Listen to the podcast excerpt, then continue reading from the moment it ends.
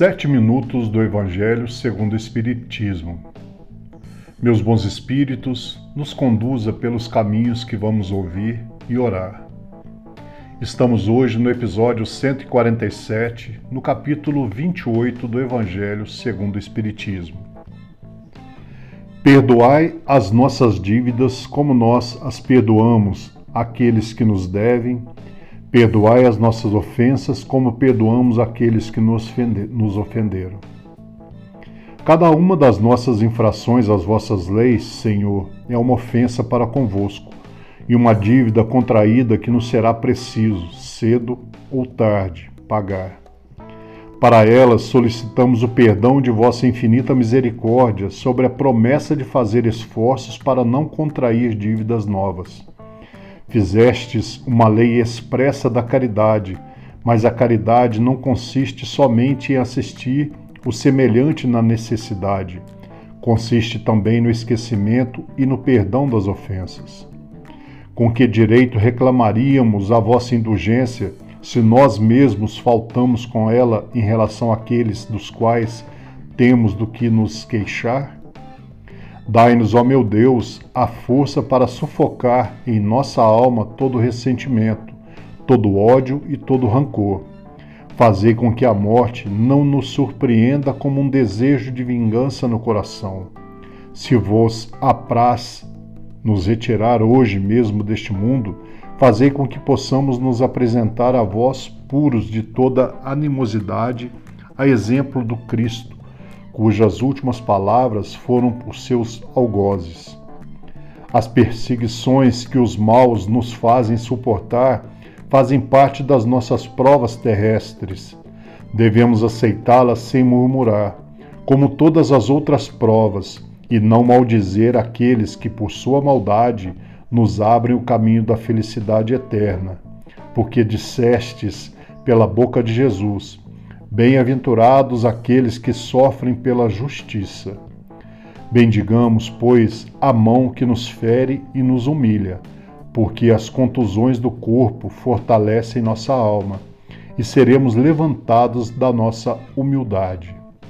Bendito seja o vosso nome, Senhor, por nos haveres ensinado que a nossa sorte não está irremediavelmente fixada depois da morte que encontraremos em outras existências meios, os meios de resgatar e de reparar as nossas faltas passadas, de cumprir numa vida nova o que não podemos fazer nesta por nosso adiantamento. Assim se explicam, enfim, todas as anomalias aparentes da vida. É a luz lançada sobre nosso passado e nosso futuro, o sinal radioso da vossa soberana justiça e da vossa bondade infinita. Não nos abandoneis à tentação, mas livrai-nos do mal. Dai-nos, Senhor, a força de resistir às sugestões dos maus espíritos que tentarem nos desviar do caminho do bem, em nos inspirando maus pensamentos. Mas somos, nós mesmos, espíritos imperfeitos, encarnados sobre essa terra, para espiar e nos melhorarmos. A causa primeira do mal está em nós, e os maus espíritos não fazem senão aproveitar nossas tendências viciosas, nas quais nos mantêm para nos tentar. Cada imperfeição é uma porta aberta à sua influência, ao passo que nada podem e renunciam a toda tentativa contra os seres perfeitos.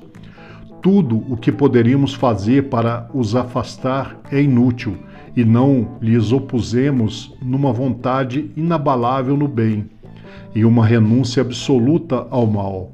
É, pois, contra nós mesmos que é preciso dirigir os nossos esforços, e então os maus espíritos se afastarão naturalmente, porque é o mal que os atrai, enquanto que o bem os repele.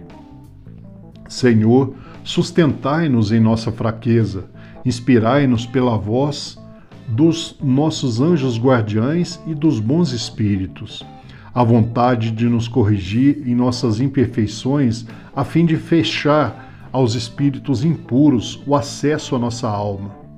O mal não é vossa obra, Senhor, porque a fonte de todo bem não pode nada engendrar de mal.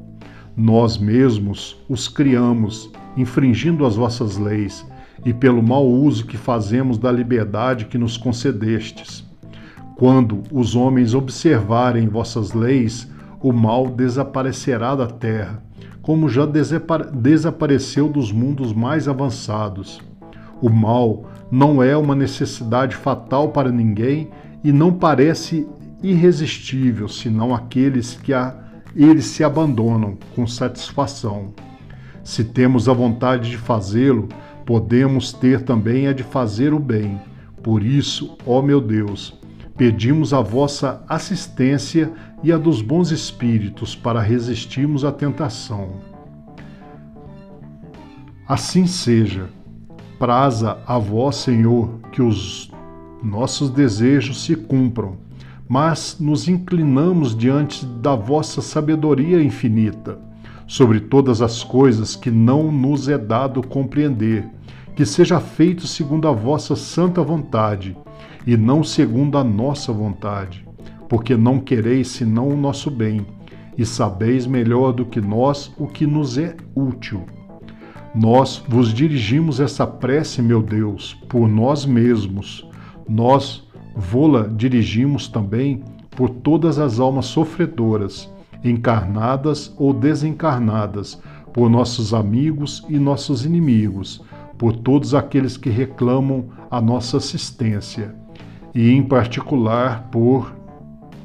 Aqui você pode designar um nome Pedimos para todos a vossa misericórdia e a vossa bênção.